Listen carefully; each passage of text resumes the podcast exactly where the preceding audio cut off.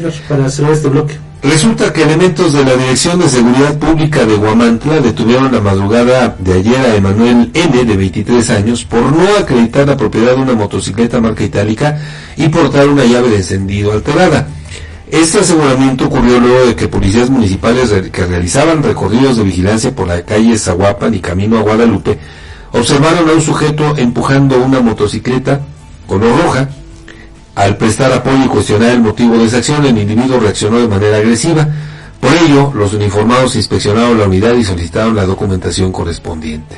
Sin embargo, Emanuel N.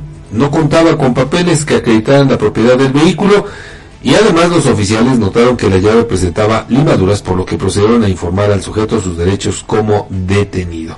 Tanto el eh, indiciado como la motocicleta fueron trasladados a la comisaría de Guamantla para ser puestos a disposición del juzgado municipal y definir su situación jurídica.